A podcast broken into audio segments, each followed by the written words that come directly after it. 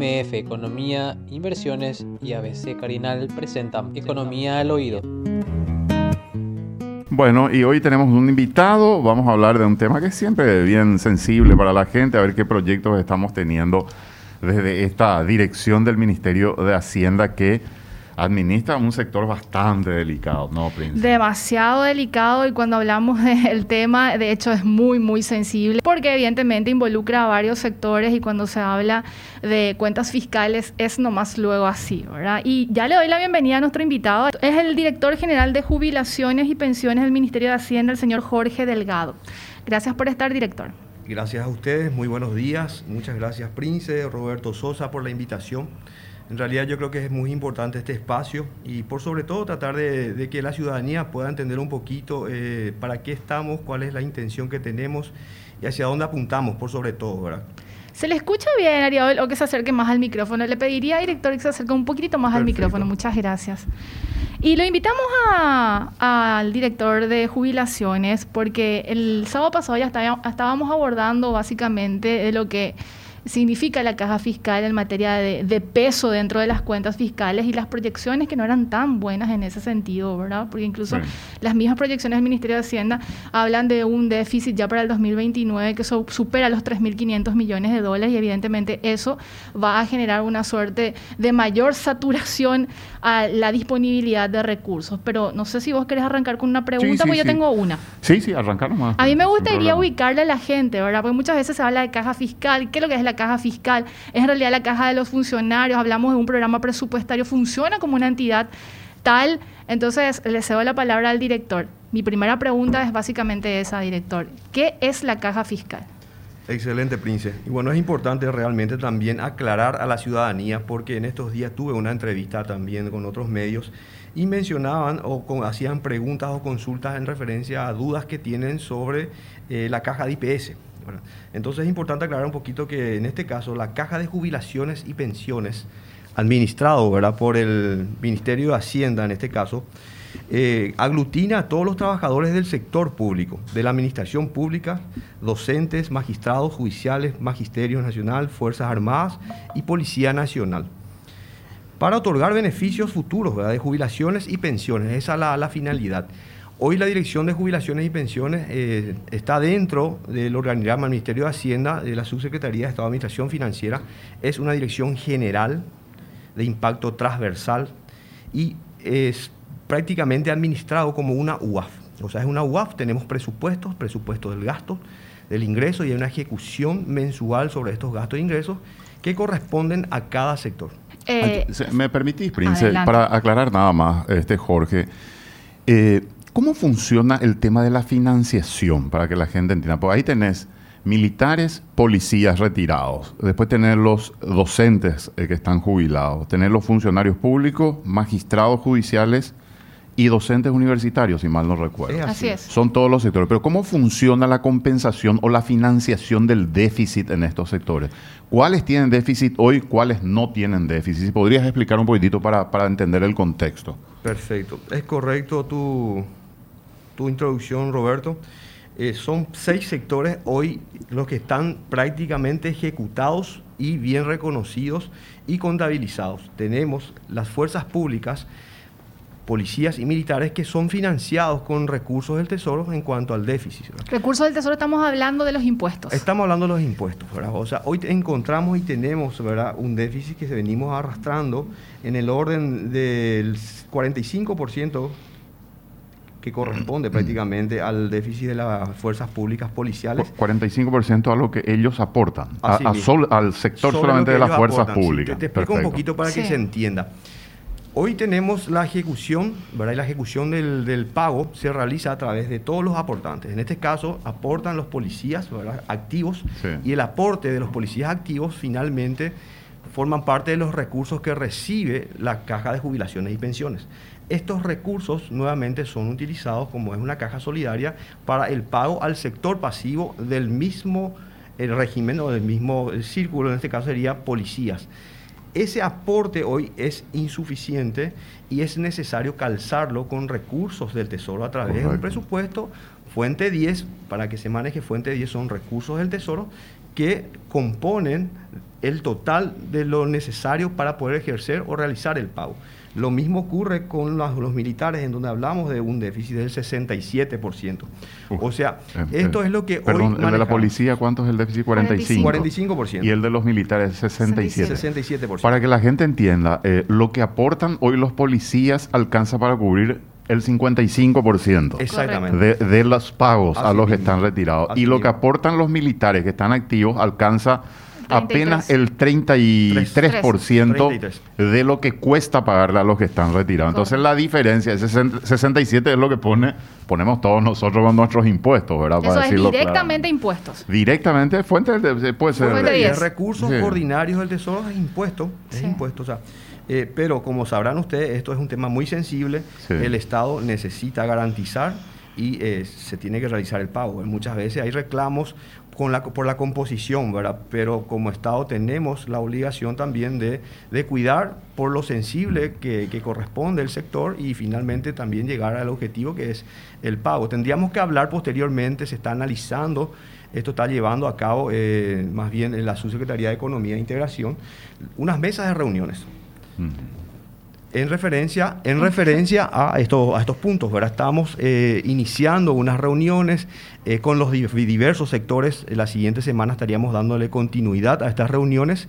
Finalmente la intención es buscar los puntos urgentes y necesarios de manera a hablar de una futura reforma. Esto eh, conlleva un análisis y también entiendo yo que quizás muchas veces la sensibilidad hace a que diferentes sectores puedan manifestarse, pero lo importante sería reunirnos con representantes que tengan eh, decisiones y ir ajustando los números. no tenemos aún nada definido, estamos trabajando en ello. Mm. Yo eh, me gustaría ir al, esquema general para después, eh, digamos, ir más a lo puntual por sector, ¿verdad? Yo tengo muchas preguntas sobre esto, Jorge, las que se puedan responder, se responderán, las que no, por supuesto. Perfecto no podemos hacer nada. Pero eh, estamos hablando de fuerzas públicas por un lado. Después están los docentes. Eh, yo, puedo hacer una pregunta específica en la parte de fuerzas públicas. ¿Cuánto le cuesta al Estado de manera mensual o anual, si tenés ese dato, director, en materia de eh, solventar o financiar, vamos a decirle, este déficit de las fuerzas públicas? Bueno, eh, lo que te puedo decir es que por un lado, ya estamos hablando del déficit, hablamos de un ingreso, en este sentido específico, Policía Nacional, un ingreso promedio de 32 mil millones de guaraníes, con un gasto de 58 mil millones de guaraníes, que finalmente eh, arroja un déficit de 26 mil millones de guaraníes, que equivale a los 45% que veníamos eh, conversando. Los militares esto estamos hablando anualmente. De eh, no, esto es mensual. Esto, es enero. 338 mil haciendo una proyección a 13 pagos. ¿eh? eh no, en realidad, sí. de 300 mil millones, podríamos sí, aproximadamente. estimativo, sí. Para redondear. Y los militares eh, tenemos el aporte mensual de 18 mil millones de guaraníes y el gasto de 56 mil millones de guaraníes lo que representa un costo deficitario de 37 mil millones de guaraníes, equivalente a un 67%. Son 450 mil millones aproximadamente. A 1.481 mil millones Aproximadamente. O sea, en total sería como 700, 800 mil millones de guaraníes anuales. Más de 100 millones de dólares, podríamos decir, el subsidio en este sector. Así mismo. Más de 100 millones de dólares. Que el año pasado sí habíamos hablado un promedio de 120 millones de dólares anuales. Sí, está en eso. Perfecto. adelante, señor. No, eh, eh, quería preguntarle lo de los docentes, cómo está la situación y cómo se financia el sector docente, el déficit, porque entiendo que hay un déficit también. Sí, el sector, en este caso tenemos, eh, y hay que ser claro, hablamos de un programa contributivo dentro de la, Dirección de Jubilaciones y Pensiones y está compuesto por dos sectores importantes. Hablamos de administración de programas contributivos civiles y no civiles. Sí. Entonces, si hablamos de no civiles, estaríamos hablando de docentes universitarios, magistrados, empleados públicos y magisterio, que serían ya los docentes. Con los docentes tenemos también, por supuesto, como sabrán, un déficit eh, bastante importante que estaría rondando en el orden del 46%, equivalente a 59 mil millones de guaraníes. Estos son datos del mes de enero. Y el financiamiento, en este caso, entre el sector civil, de acuerdo a la reforma que hemos tenido en el 2003, establece poder financiar con recursos del mismo componente civil. Entonces, o sea, de, los sectores de empleados públicos, del magisterio, eh, de los docentes universitarios, eh, me falta otro. Magistrados. Magistrados judiciales. Esos son los que terminan, vamos a decirle, financiando ese déficit que genera el sector docente. Es así, es así, es correcto. ¿Y los demás sectores hoy tienen superávit? O sea, estamos hablando de eh, funcionarios. Estamos hablando de superávit. Si, analizamos mes de enero, encontramos que existen superávit, especialmente en la administración pública. La administración pública tiene un, superávit eh, de 64%. Es el, vamos a decir, la administración pública es el que está relativamente mejor y está bien, ¿verdad? Pero también es importante analizar el contexto general, ¿verdad? O sea, que, que hoy esté bien este sector pero con esta aplicación eh, a corto plazo podríamos tener otro escenario y es lo preocupante, estoy consciente de eso. E-, este financiamiento, y corregime director, se viene haciendo desde el año 2015 aproximadamente, este esquema, yo. Bueno, ahí, ahí sí me remontar en la historia quizás podría oh, cometer algunos errores. Me gustaría eh, analizarlo eso con, con, prudencia, mirar un poquito el histórico. Eh, como sabrás, yo inicié la gestión, estoy empezando, empecé el año, eh, perdón, el mes pasado, enero. Entonces me estoy empapando un poquito, tengo que mirar, pero tenemos la, la, vamos a decir, facultad de poder financiar de esa manera Entendemos que, todo esto necesita una reorientación o un análisis más profundo y por sobre todo eh, consensuar, consensuar eh, futuras, eh, vamos a decir, futuros ajustes a través de una reforma, que es lo que siempre se viene diciendo, necesitamos una reforma. Ahora, el, yendo nuevamente a los números. Sí, yo tengo 767 mil millones de guaraníes en un año para el sector docente. El déficit. Eh, tengo entendido que cerró el año pasado en el orden de los 900 mil millones. Perfecto. Ahora, el sector superavitario, ¿cuánto dinero genera de superávit? ¿Financia eso o finalmente termina por eh, cubrir con, también con recursos del Tesoro? Ese déficit bueno, docente. Ahí, ahí, no, ahí no, no el, el, recurso de tesoro solamente puede ser utilizado para fuerzas públicas, para financiar el déficit de militares y policías. Los recursos eh, excedentes de, dentro del sector civil son utilizados para financiar el déficit del grupo civil. Pero se financia. Sí, se, se llega a cubrir o se usa también parte de las reservas jubilatorias, director. Tendría que ver un poquito esos detalles, tenemos que ver, tenemos que entrar en esos detalles. Eh, Pero lo eh, cierto y concreto es que... Eh, yo quiero, ser, sí. quiero ser claro en cuanto a esto, ¿verdad? estoy a partir de enero, como estuve diciendo, estoy viendo, analizando caso por caso. Hoy tenemos la contabilidad registrada de los diferentes sectores. Estoy empezando el ejercicio del año, ¿verdad? En donde estoy queriendo introducir algunos cambios presupuestarios contables ¿verdad? y financieros.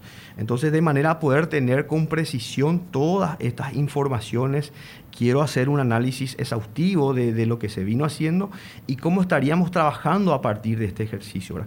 Es intención mía empezar a tener bien, bien concreto, o sea, bien definido por sector, una contabilidad eh, debidamente aplicada, desde el saldo inicial de caja, los ingresos, los gastos y también, también ir reconociendo, ir viendo los financiamientos de manera eh, a tener eh, bien, bien claro cómo vamos a operar en este ejercicio. Esto, por supuesto, conlleva un ajuste de los sistemas, un ajuste presupuestario, contable.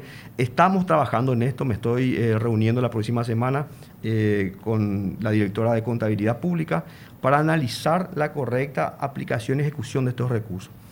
Bueno, este es un cuadro gigantesco, eh, Prince. Sí, y muy interesante. Ahí está, ahí Yo que tengo problemas de vista en la pantalla de la gente. Acá yo veo perfecto detrás tuyo. Bueno. Voy a decirle a la gente que puede entrar a www.hacienda.gov.py, donde sacamos, extraemos eh, estas informaciones y son datos actualizados de la situación financiera de la caja fiscal.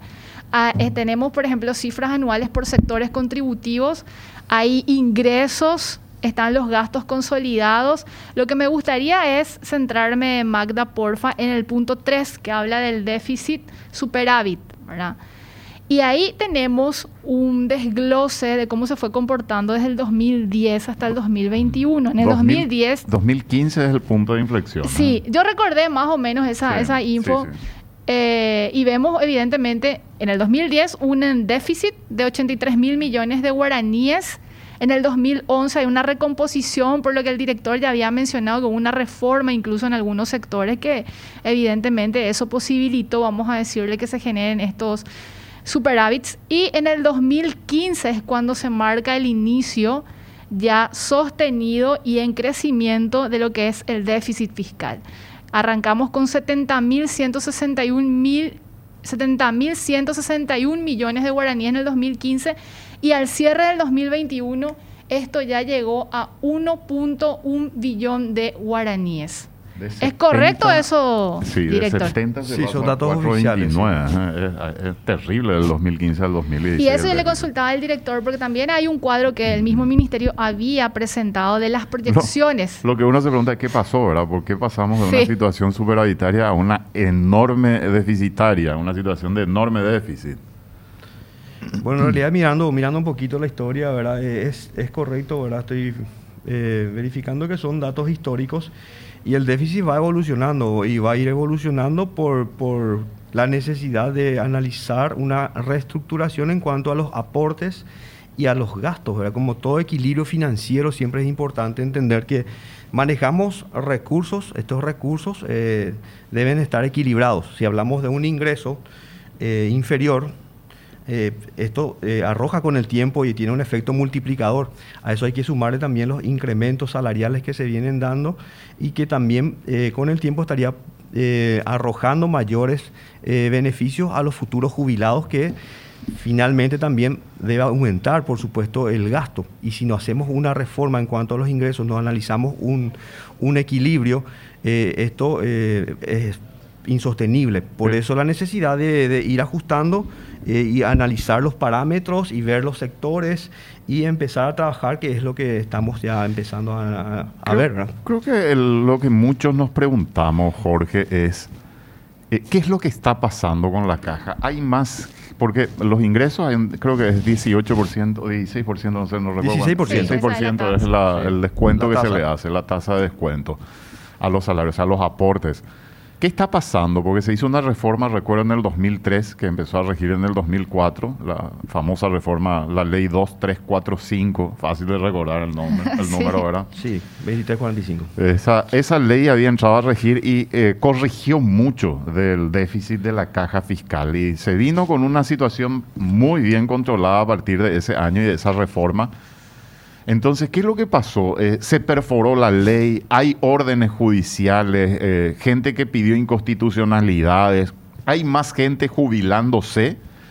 Este, eh, ¿qué, pasa? O, los beneficios que habían sido recortados a militares y policías volvieron gracias a acciones judiciales, porque eso fue parte de aquella reforma, recuerdo perfectamente, ¿verdad? Entonces, eh, creo que identificar eso es muy importante para entender qué es lo que pasa, dónde está el punto débil para una futura reforma como estabas mencionando, ¿verdad? Sí, es correcto, eh, Roberto. Eh, varios son los factores, son varios los factores.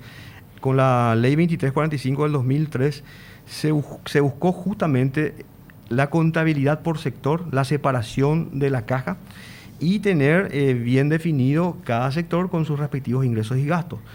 Finalmente, a partir del 2010, ya con las modificaciones que se tuvo, eh, por la necesidad de, buscar alguna solución a, los problemas financieros, se vieron otras alternativas de financiamiento y a partir del 2015 en adelante, de acuerdo a lo que estamos viendo acá en el, en el informe, ¿verdad? Eh, empezó el déficit. Este, este déficit viene multiplicándose año tras año y son varias las causas, varios los motivos que podrían arrojar, ¿verdad? Mismas las nuevas leyes que se siguen aprobando. Eh, eh, eso, es importante reconocer que... ¿Cuáles, por ejemplo? No, y tenemos la... Eh, no tengo nada en contra de estas leyes. aclaremos eso. es importante también reconocer que si bien es justo reconocer que todas las leyes que venimos recibiendo quizás corresponda, porque, porque hay que analizar, una cosa es que corresponda, otra cosa es que pueda ser financiada. Entonces nosotros otra cosa es decirle a la gente cuánto te va a costar por supuesto. que está aprobando Entonces, el Congreso, nosotros es una cuestión de números, era real. Así mismo. Entonces lo importante es reconocer que el Ministerio de Hacienda tiene la responsabilidad de administrar los recursos. Estos recursos deben ser debidamente registrados y ejecutados. Entonces, si hoy estamos recibiendo leyes que establecen otros parámetros con otros beneficios, por supuesto, la fórmula es diferente. Primero, sostener esa ley en el tiempo.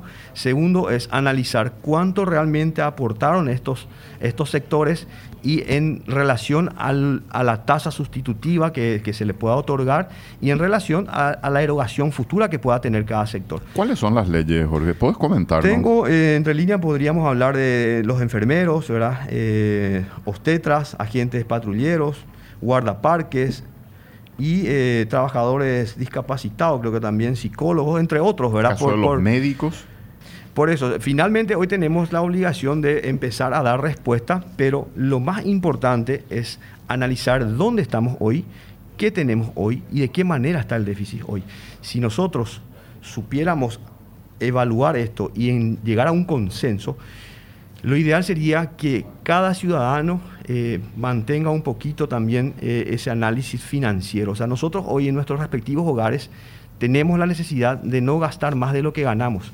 Y este es el problema que está teniendo hoy, eh, y podemos hablar del Estado mismo, muchas veces que ocurre eso, que nos hemos obligado por el tema de la pandemia a incurrir en más gastos, ¿verdad? que finalmente desembocó en, en financiamiento, y ocurre también dentro de la caja. Tenemos excesivos costos a un ingreso que no da abasto. Y, la reformulación. Gente que se jubila muy temprano, que es un problema grave que tenemos en el Paraguay. Es importante reconocer que como paraguayos tenemos que comprometernos, es algo personal, lo, digo a, título personal, tenemos que comprometernos en luchar por un país mejor. Si queremos luchar por un país mejor, tenemos que entender que la necesidad es ponernos en el lugar del otro. Hoy tenemos muchas, muchas personas que están afuera quizás sufriendo por varios motivos, ya sean económicos, ¿verdad? Y, de otra índole, pero si hoy estamos eh, al servicio de la docencia, si hoy estamos al servicio de la milicia, o si yo estoy como administrador público, necesito ser consciente de que tenemos que tener un poco de empatía. ¿Y por qué te hablo de empatía, Roberto? Y para mí este es un punto muy, muy importante. Si hablamos de una reforma, estamos hablando de modificaciones de los cálculos, de los aportes, de la configuración en sí. Entonces, esa futura configuración necesariamente tendríamos que consensuarlo. Entonces, ¿dónde estamos hoy y dónde estaremos mañana? Una simple pregunta. Si hoy estoy como docente activo, hoy estoy como policía activo, tengo que entender que mi aporte jubilatorio está sosteniendo al pasivo. Entonces, yo puedo decirte hoy que quiero ganar más. Yo puedo decir hoy, mira, yo tengo eh, un, rubro, un rubro. Definitivamente. Finalmente el dinero es el problema existencial, ¿verdad? Pero tenemos que ser un poco empáticos también en entender que si lo que hoy estamos ganando es o no justo, entiendo yo que todos queremos ganar más, pero la pregunta es, tenemos que dar también tranquilidad a un grupo de jubilados, gente que está en la casa, que todos los días está pendiente de la información que podamos dar y mucha de esa información puede ser, puede ser una información negativa. Podemos transmitir informaciones que causa o genera preocupación. ¿Qué hace hoy un jubilado aparte de estar en la casa, compartir con la familia? Algunos tendrán otras actividades económicas, pero muchos quizás están diariamente pendientes de las noticias. Y no da gusto nutrirse diariamente de noticias negativas. Yo creo que también es importante pensar también en sacar noticias positivas y apuntar a eso. Entonces, un jubilado hoy, ¿qué es lo que espera? Espera poder contar con su sueldo, ellos le dicen sueldo, o su haber, cada fin de mes. Entonces, ve la noticia y espera que fin de mes esté habilitado el cajero para poder retirar su salario. Claro. No es salario, sería su haber. Su haber. Su haber. Finalmente, el jubilado depende de ese haber. Tiene un compromiso, tiene una familia, tiene los achaques de la vida, tiene el problema eh, existencial muchas veces de repente de conflicto familiar y necesita solucionar y nos cuenta con su recurso, pero si hoy le garantizamos que ese recurso va a recibir cada fin de mes y le decimos, no se preocupen, creemos, que poder, creemos poder encontrar la fórmula para garantizar en el tiempo, yo creo que el jubilado va a sentir esa tranquilidad. Después podemos hablar de, las inequidades, de las diferencias de, entre sectores, de aquellos que quizás eh, finalmente también están reclamando un derecho, pero ese compromiso como ciudadano de, de que necesito aportar porque el jubilado necesita cobrar. Ese docente que quizás hoy es joven todavía puede seguir aportando un poco más. ¿Y por qué no aportar un poquito más? Porque mañana va a estar también del otro lado y cuando esté del otro lado necesita también esa tranquilidad de saber, me jubilo con la garantía de que efectivamente voy a cobrar cada fin de mes. Entonces, hoy estoy como activo, estoy con la carpeta esperando ya mi jubilación de manera ansiosa, quizás sigo siendo joven y puedo dar un poco más y lo más importante es entender que esa sostenibilidad es importante garantizar. Entonces, esa ansiedad para pasar al sector pasivo, sin embargo, no existe los ingresos necesarios para sostener en el tiempo, puede ser peligroso. Puede ser peligroso. Y aquí tenemos que estar unidos todos los sectores. La caja hoy aglutina, yo creo, una responsabilidad muy grande para los pasivos y para los activos. O sea, el activo hoy está aportando con una esperanza de poder salir el día de mañana y encontrar la retribución correcta de un aporte jubilatorio. Pero esa esperanza hoy está pasando por una situación complicada, una situación eh, incierta, y esa, esa situación hoy se maneja a nivel país. Eso genera una ansiedad colectiva, y esa ansiedad colectiva creo que tanto nosotros como administradores ustedes, y les doy la gracia, les, les agradezco a este espacio, eh, tendríamos que transmitir y dar una esperanza de que estamos viendo cómo trabajar en buscar una solución. Pero esa solución no vamos a conseguir si no hay un punto medio de, de, vamos a decir, de acción en donde podamos ceder algo para garantizar algo. Ahora, Jorge, yo creo que ahí dentro de ese discurso que estás haciendo, eh, la gente tiene que entender también que si no solucionamos esto de la caja fiscal, en realidad el país corre serio riesgo, porque aunque ustedes no crean, el déficit de la caja, si no lo solucionamos ahora, en muy poco tiempo vamos a tener una bomba atómica instalada en el Estado paraguayo y van a tener Pero literal es eso. eso. no es mentira, ¿eh? no, es para asustarle, asustarles nomás. Yo estoy asustado realmente porque acá lo que va a ocurrir es que se va a tener que aumentar enormemente, se van a tener que aumentar enormemente los impuestos para financiar solo la caja fiscal, porque va a devorar una gran parte de los recursos del Estado y lo que hoy se está aportando no va a alcanzar para nada, ni siquiera para sostener las instituciones públicas. Vamos a destinar una parte muy importante de los impuestos y muy importante, aunque ustedes no crean, para cubrir el déficit de la caja. Entonces, más vale que todos los sectores se sienten y puedan ver cómo se soluciona este problema rápidamente, porque esto tiene que ser rápido. Yo no sé, a veces me queda la duda, eh, Jorge, año político este, no sé si los parlamentarios van a estar dispuestos a tocar algo tan delicado como la caja fiscal en un año electoral. El año que viene también va a ser electoral. Siempre creo que un gobierno que se instala en sus inicios debe hacer esta reforma. Manuel planteaba Manuel Ferreira, en varias ocasiones hablamos de este tema, Jorge. Él planteaba, por ejemplo, unificar todos los sistemas de jubilación. Eh, todos los requisitos. Hay que trabajar hasta esta edad y vamos a tener esta tasa. De... Entonces nadie se va a poder quejar, decía él. Creo que esta es la forma de sacarle el discurso en contra a todo el mundo y hacer que sea justo el sistema. También decía él, ¿por qué el militar y el policía se tiene que retirar porque hay un subalterno que asume? ¿Por qué no sigue trabajando y que trabaje hasta los 60 años, hasta los 65 si haga falta? Entonces, ese tipo de planteamientos se hacen y creo que son válidos para discutirlo. Oyentes que escribieron, que hacen preguntas, siempre muy interesante esto, Jorge. Lo que podamos responder, por supuesto, lo hacemos y si no, lo vamos a anotar y seguramente el director ya nos pasará alguna respuesta en algún momento. Voy compartiendo. Buen día, los militares y policías se jubilan con el 100% y los docentes con una tasa de retorno del 83 no más.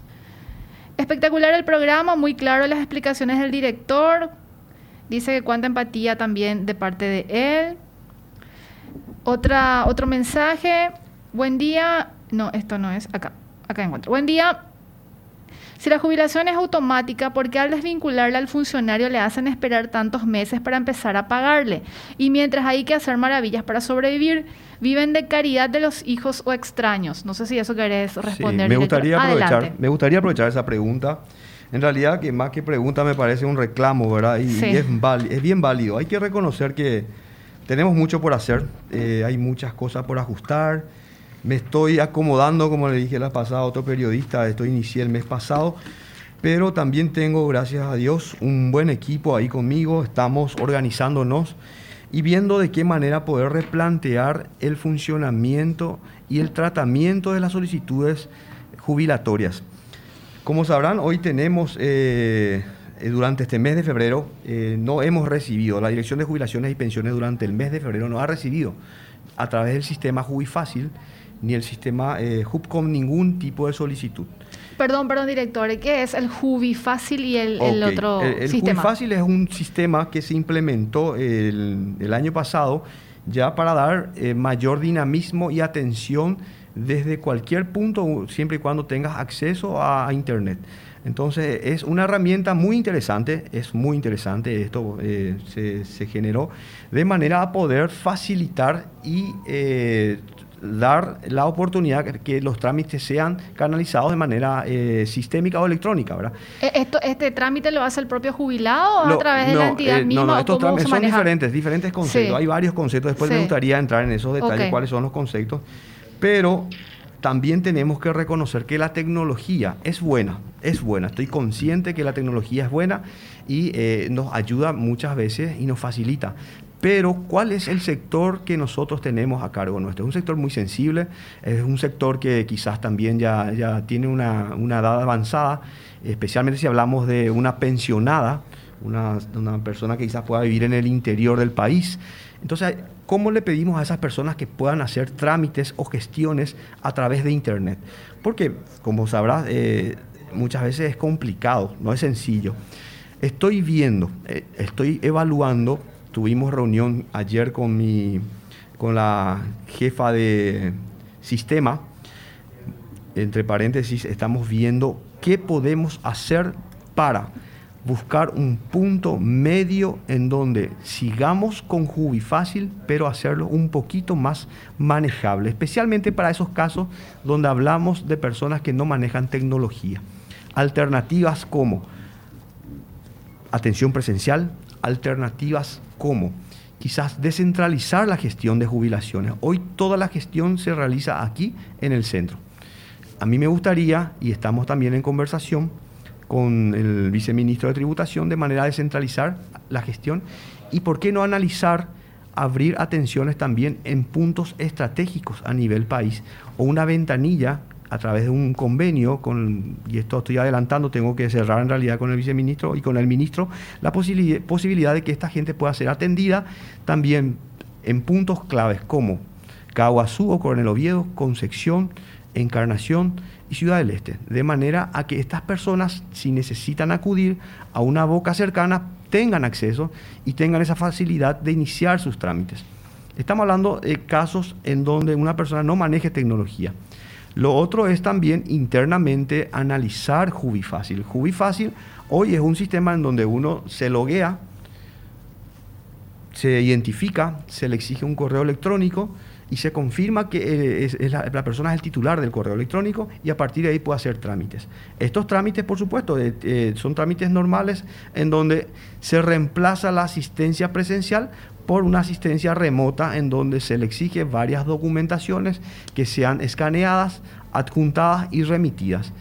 Hay un plazo para la recepción y validación de estas informaciones y una vez que esto se verifica, tiene un ingreso y este ingreso empieza a transcurrir un tiempo hoy de 45 días hábiles. O sea, hoy estoy viendo, anteriormente con la pandemia hubo un problema en realidad porque finalmente al no poder recibir a la, gran cantidad de demandantes y entendemos que son personas de edad, avanzada y con el problema de la pandemia no podemos tener la puerta abierta y recibirle a 200, 300 jubilados con necesidad de atención inmediata, no nos va a dar la capacidad operativa es imposible. Jubifácil ayudó a descongestionar y a poder seguir trabajando en esto. Jubifácil es una herramienta que me parece muy interesante, pero es perfectible es perfectible y eso quiero transmitir hoy.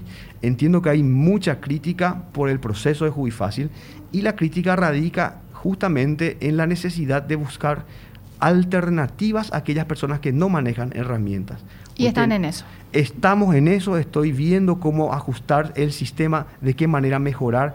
Quiero sacar una resolución en la cual vamos a normar y ordenar la llegada de solicitudes ante la Dirección de Jubilaciones y Pensiones y clasificar y tener previsibilidad. O sea, en cuánto tiempo yo recibo el documento, quiero disminuir los tiempos, quiero disminuir, disminuir los plazos. Y estoy de acuerdo con esa oyente que dice, bueno, yo quiero jubilarme y quiero jubilarme ya Hoy estoy iniciando, estamos acomodándonos, queremos dar soluciones a corto y mediano plazo en una mejor o una mayor empatía de parte del acceso del, al sistema, quizás hacerlo un poco más amigable y buscar procesos más simplificados. Esa es la intención. Tengo más mensajes, sí, sí, Roberto. vamos, vamos, es muy interesante lo que están consultando. E, este sistema que está hablando el director, por ejemplo, me parece a mí, ¿verdad? Que necesita, obviamente, un poco más de promoción, porque yo la vez pasada ingresé a la página del portal de, de Hacienda y ahí vi, ¿verdad? Decía Jubi fácil, pero evidentemente empujar eso para que llegue a la masa que realmente está interesada, ¿verdad? Buen día, en primer lugar, felicitar a la gente de ABC por preocuparse por la situación financiera de la caja fiscal, porque nosotros estamos por jubilarnos, queremos saber nuestro futuro, que es la etapa más difícil de la vida, que es la tercera edad. Una pregunta concreta sobre el sistema de jubilación. Si una persona tiene una antigüedad de 32 años con una edad de 60 años, ¿cuál es el porcentaje de salario para esa persona y sobre qué base se calcula? Si es sobre el salario base o sumado a las bonificaciones también para tomar como base. Bueno, ahí tenemos que entender que eh, no todos tienen eh, las mismas reglas. Eh, tenemos varios sectores y cada sector tiene su respectiva configuración. O sea, uno puede configurar a una jubilación dependiendo del sector. Si estamos hablando de, no sé, de las fuerzas públicas, que estábamos hablando de las fuerzas públicas anteriormente, hoy tenemos que ser claros. Fuerzas públicas pasan a retiro no, se, jubilan. No existe la palabra jubilación. Eso es importante aclarar. ¿Por qué? Porque las fuerzas públicas pasan a retiro a través de un decreto presidencial en donde se define quiénes formarán parte de la lista de haber de retiro. Es por eso que tuve yo reuniones en estos días con los gremios policiales y militares de manera a tratar de buscar una alternativa de simplicidad, o sea, cómo podemos simplificar los procesos y buscar una correcta, en este caso un correcto pase a retiro de los, de los círculos, este, perdón, de los personales policiales y militares. Los policías trabajaron hasta diciembre del año pasado hasta diciembre. Están esperando su jubilación a partir, perdón, su, su pensión, en este, en este, caso sería ya ¿verdad? su haber de retiro a partir de este año, ¿verdad? Entonces están ansiosos y están esperando. Entonces el objetivo es tratar de simplificar el proceso, esperar el decreto presidencial, analizar la nómina, porque ellos salen con cuatro decretos estimativamente, en donde hablamos de comisarios generales, comisarios, oficiales y suboficiales. Un promedio de 270 uniformados policiales que pasan a retiro. Ellos tendrían que entrar en planilla a más tardar, a más tardar en el mes de marzo. Para ese efecto, yo necesito firmar todas las resoluciones en el presente mes, mes de febrero, y poder íntegramente pasar a retiro y meterlos en planilla ya a partir de marzo. ¿Eso que nos va a dar? Nos va a dar una tranquilidad les, da previsibilidad y también al mismo tiempo homogeneidad. Pero se paga, todo lo atrasado se paga. Se tiene que pagar, por supuesto. Entra en planilla la intención y ojalá podamos. Estamos haciendo un, no sé cómo decirlo, es, es como un esfuerzo en tratar de unificar los procesos y enfocarnos este mes de febrero a los policías y pagar a partir de marzo, estoy hablando de una intención y ojalá podamos llegar ya el haber de marzo y los haberes atrasados correspondientes pero con un solo acto administrativo que vaya de la mano con el decreto presidencial. Entonces, cada personal policial eh, ya tiene que tener esa, eh, vamos a decir, esa tranquilidad de que va a cobrar en marzo con sus haberes atrasados y para eso, por supuesto, tenemos que organizarnos y quizás postergar algunas otras cosas. No postergar en, en los procesos, pero sí las acciones, ir acomodando. Y en eso estoy. Por eso hablé de Juy Fácil, quiero hacer lo mismo con los militares. Los militares también están activos hasta febrero y a partir de marzo debe salir un decreto de desvinculación y haríamos lo mismo también para incluirlo en planilla en dos meses, como mucho en tres, pero con los haberes atrasados correspondientes. Hay una consulta sumamente interesante, Roberto. Sí, sí, director, buenos días, una consulta. Yo era suboficial de policía, estuve 11 años y 11 meses. Renuncié, pasé a trabajar en el privado durante 15 años y 4 meses ahora. Ya me jubilé en IPS. ¿Qué puedo hacer de mi aporte de la policía? Bueno, existen artículos hoy en la ley de presupuesto que reglamentan en cada caso. Es importante, es importante que la ciudadanía maneje esas disposiciones. Hoy esta ley está vigente, es la ley anual de presupuesto y dentro de la misma ley tenemos el capítulo de jubilaciones y pensiones. Estoy viendo la posibilidad de mejorar la página web de la Dirección de Jubilaciones. Hoy tenemos nosotros una página web que podemos darle, o sea, podríamos darle un mejor uso y me gustaría incorporar de hecho que ya iniciamos, si ustedes se fijan en la página web, hoy vas a encontrar un apartado de guía y requisitos y formularios. Entonces, para cada caso me gustaría levantar guías y requisitos. La ciudadanía en general y cualquier eh, jubilado o cualquier futuro jubilado debe manejar cuáles son los requisitos, cuáles son los impedimentos, cuáles son los impases, porque esto me genera muchos problemas internos. Estoy encontrando muchas solicitudes que por desconocimiento fueron recepcionados, por desconocimiento del solicitante, y eh, se le dio recepción y finalmente se le deniega. Entonces, para evitar incurrir en esos procesos, que muchas veces también eh, son procesos que te hacen perder el tiempo, eh, ir saneando, hablar de los requisitos, limitaciones legales, la posibilidad de poder o no solicitar y en qué caso, dependiendo de cada sector, y finalmente tratar de enfocarnos a lo que debemos hacer. A mí me gustaría firmar más resoluciones de jubilaciones que eh, dictámenes que de, no correspondencia. Por, por, darte un ejemplo, ¿verdad? El, el, caso puntual, en el caso de devolución de aporte jubilatorio y en el caso de IPS, como mencionaste IPS.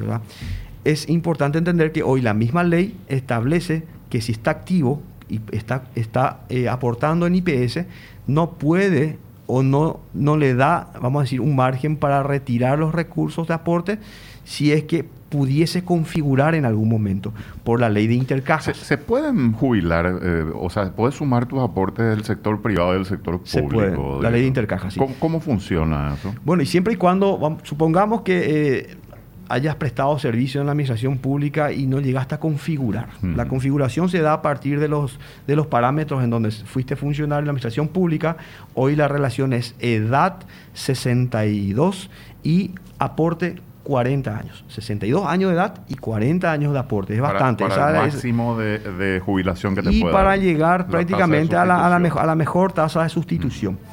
Si por cosas de la vida no pudiste configurar, saliste de la administración pública y dejaste una buena cantidad de aporte y continúas en el sector, eh, vamos a decir, laboral, privado, y empezás a aportar IPS, en algún momento podés configurar esto. La suma de ambos, por supuesto, con las reglas también de IPS en este caso, ¿verdad? Y llegás a una configuración y finalmente salís como un jubilado, que también para el Estado es muy importante. Tenemos que entender y tenemos que analizar caso por caso. en estos casos, si una persona no configura, retira su aporte, unos años después, ¿qué pasa con su, con su, con su aporte? Quizás no, no fue bien invertido y se queda sin ningún ingreso. Y eso también es un problema para el Estado. O sea, es por eso hoy estamos teniendo y cada vez va aumentando eh, los pagos en concepto de adulto mayor, ¿verdad?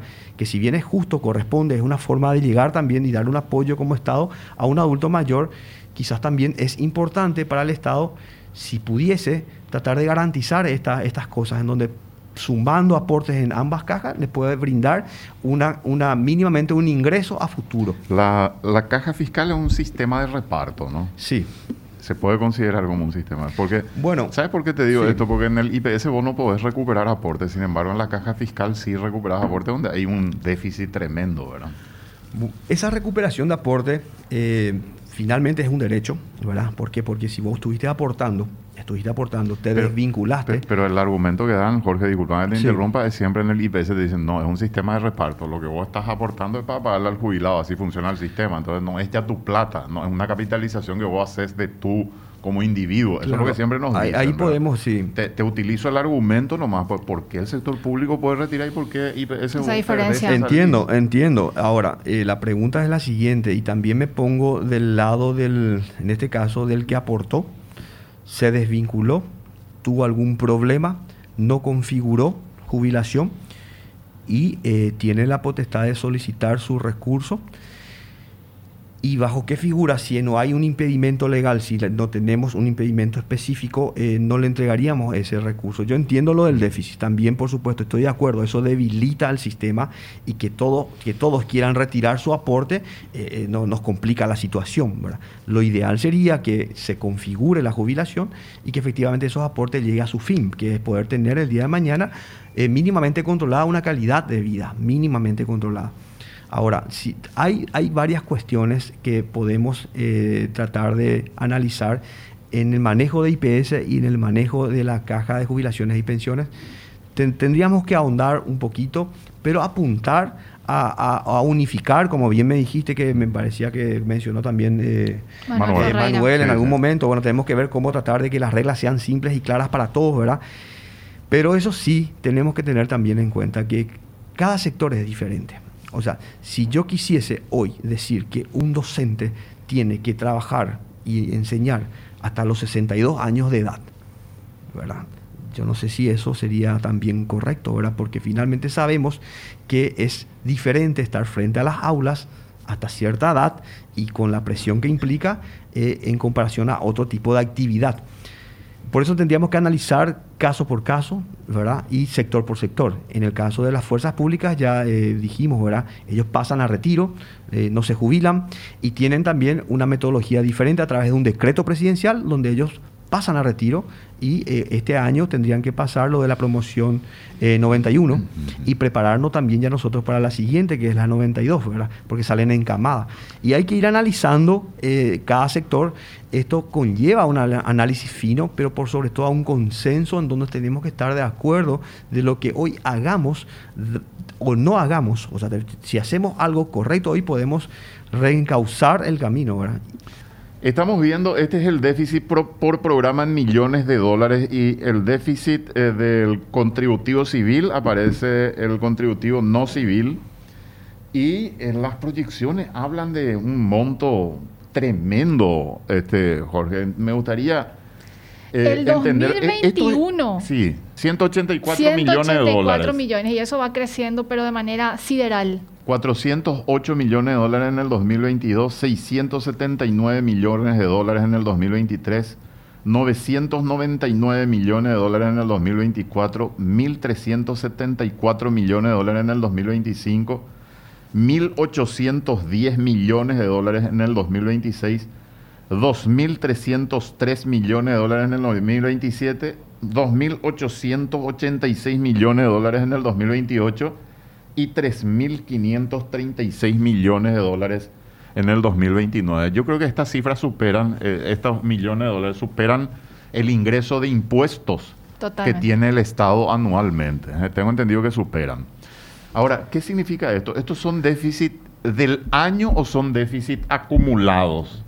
Entiendo que son déficits acumulados, ¿verdad? de hecho que va, va, va, demostrando justamente la, la curva negativa, ¿verdad? En este caso veo que la, fuente viene del Ministerio de Economía, ¿verdad? Sí. Ahora, eh, el problema está instalado, Roberto. Evidentemente estamos hablando de números eh, excesivamente peligrosos, ¿verdad? Entendemos, como dijiste, la bomba está y el tiempo es corto. Por eso, más allá de analizar los números que muchas veces confunde y le confunde la ciudadanía, ¿verdad? entendemos que es catastrófico y puede tumbar hasta el gobierno finalmente si no hacemos nada al respecto, siempre y cuando el gobierno tenga forma también de enfrentarlo. Claro, esto, esta proyección está sujeta a situaciones que no se han ningún tipo de reforma. no se hace nada. Esto, esto está en base a lo que hoy estamos manejando y a un efecto multiplicador en el tiempo. Ahora, bien, yo creo que sería importante aprovechar este espacio en instalar la urgente necesidad de consensuar una alternativa mínimamente para paliar este déficit. Yo entiendo que es difícil cortar el 100% del déficit, pero me gustaría ver alternativas, algunas alternativas mínimas a corto plazo para paliar este déficit. Y ahí, Roberto, me gustaría decirte lo siguiente, y fue lo que mencionaste cuando inició tu entrevista, que eh, no es quizás un momento propicio porque hay un gobierno saliente, ¿sí? Y que normalmente estas reformas deberían de hacerse al inicio, al inicio de un gobierno. Yo no sé si sería correcto eh, esperar, porque como verás, justamente no, hay tiempo para esperar. Yo por mí, mi primer, haga ahora. Mi primer análisis es, ¿corresponde esperar o no corresponde esperar? Mi segundo análisis es, no sé quién será el futuro presidente de la República o quiénes serán los equipos que van a estar al frente, pero sería importante tratar de empezar el trabajo hoy empezar el trabajo hoy, si pudiésemos, y que todo el sector político trate de apoyar y trate de encauzar cómo podemos buscar una alternativa a esto. Esto está iniciando, esto está iniciando, estamos viendo las reuniones para la siguiente semana. hoy no podemos hablar todavía de proyectos, Jorge. Proyecto no, podemos decir se puede hacer esto o esta medida o acá hay que recortar, acá hay que aumentar. No, no, no. O sea, quizás sería yo imprudente en hablar ya de algo concreto. Lo que sí me gustaría es dejar en claro que estamos haciendo las reuniones con los diferentes sectores, estamos buscando un punto en donde podamos llegar a minimizar esto, pero necesitamos construir y necesitamos llegar al Congreso y quizás con este mismo eh, Congreso actual eh, llegar a un acuerdo para suavizar el impacto y que el siguiente gobierno entrante tenga tiempo de seguir viendo alternativas para una futura reforma. O sea, tenemos que buscar un punto medio a esto. Ver una reforma integral es muy amplio, es hablar de cada sector es muy amplio, pero ¿por qué no quizás, quizás ir pensando en alguna alternativa de una ley en donde podamos mitigar y darle tiempo al siguiente gobierno entrante en ver cómo puede, encarar una futura reforma? ¿La gente puede tener acceso a algún tipo de información a través de la página web o eh, enviar eh, algún tipo de consulta o algo, director? Ahí me gustaría aprovechar el espacio. Porque tenemos 30 segundos. Me gustaría aprovechar el espacio en decirte que estoy viendo la forma de llegar a la mayor cantidad de personas a través, hoy a través del call center se puede pedir agendamiento para casos puntuales y en un próximo corto tiempo yo creo que estaríamos ya eh, descongestionando esto. Y si hay temas puntuales que quieran consultar, vamos a habilitar una línea directa a personas que puedan recibir esa información o algún correo estaríamos estableciendo. Yo sé que existen correos en jubilaciones, van a decir que nadie contesta, que nadie atiende, porque la gran demanda que tenemos es difícil de sostener. Entonces, una vez que tengamos un poquito más controlada la situación, cerremos los, los procesos actuales, nos pongamos al día con la recepción de Fácil, vamos a ver también caso por caso una atención directa o estaríamos viendo o alguna, algún, creando un área exclusiva de atención al usuario. Porque yo soy de la teoría que el usuario, en este caso, por lo delicado que es el sector, más que atención necesita contención. MF Economía Inversiones, ideas globales para necesidades locales. Visítanos en www.mf.com.py.